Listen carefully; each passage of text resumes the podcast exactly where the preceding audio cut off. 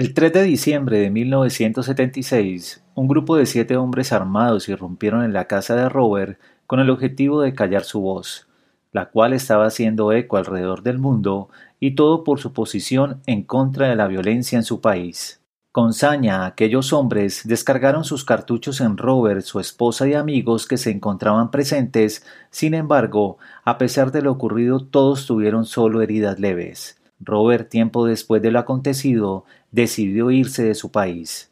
Tras 16 meses de exilio, Robert regresó a su país, el cual estaba sumido en una ola de violencia.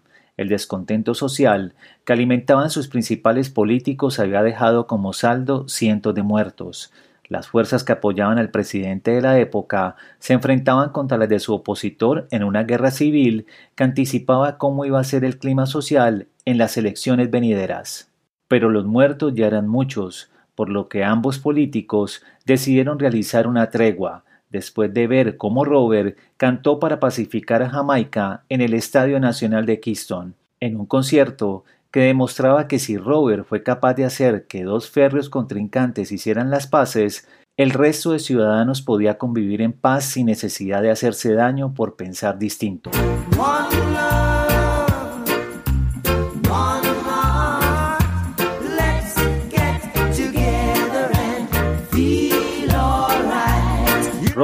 Nesta Marley Booker, más conocido como Bob Marley, era hijo de una mujer afro y de un hombre de tez blanca de ascendencia inglesa.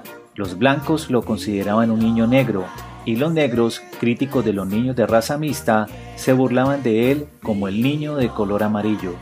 Para Bob su color parecía ser un impedimento donde quiera que iba. Sin embargo, esto no fue obstáculo para que con su música detuviera un conflicto porque el mundo requiere acciones útiles de reflexión y cambio, teniendo en cuenta que los procesos de reconciliación y prevención de conflictos son inherentes a todas las personas, la sociedad debe ser motivada a la generación de acciones dedicadas a estos fines. La paz. Si solo hay una cosa que podemos hacer, intentémoslo.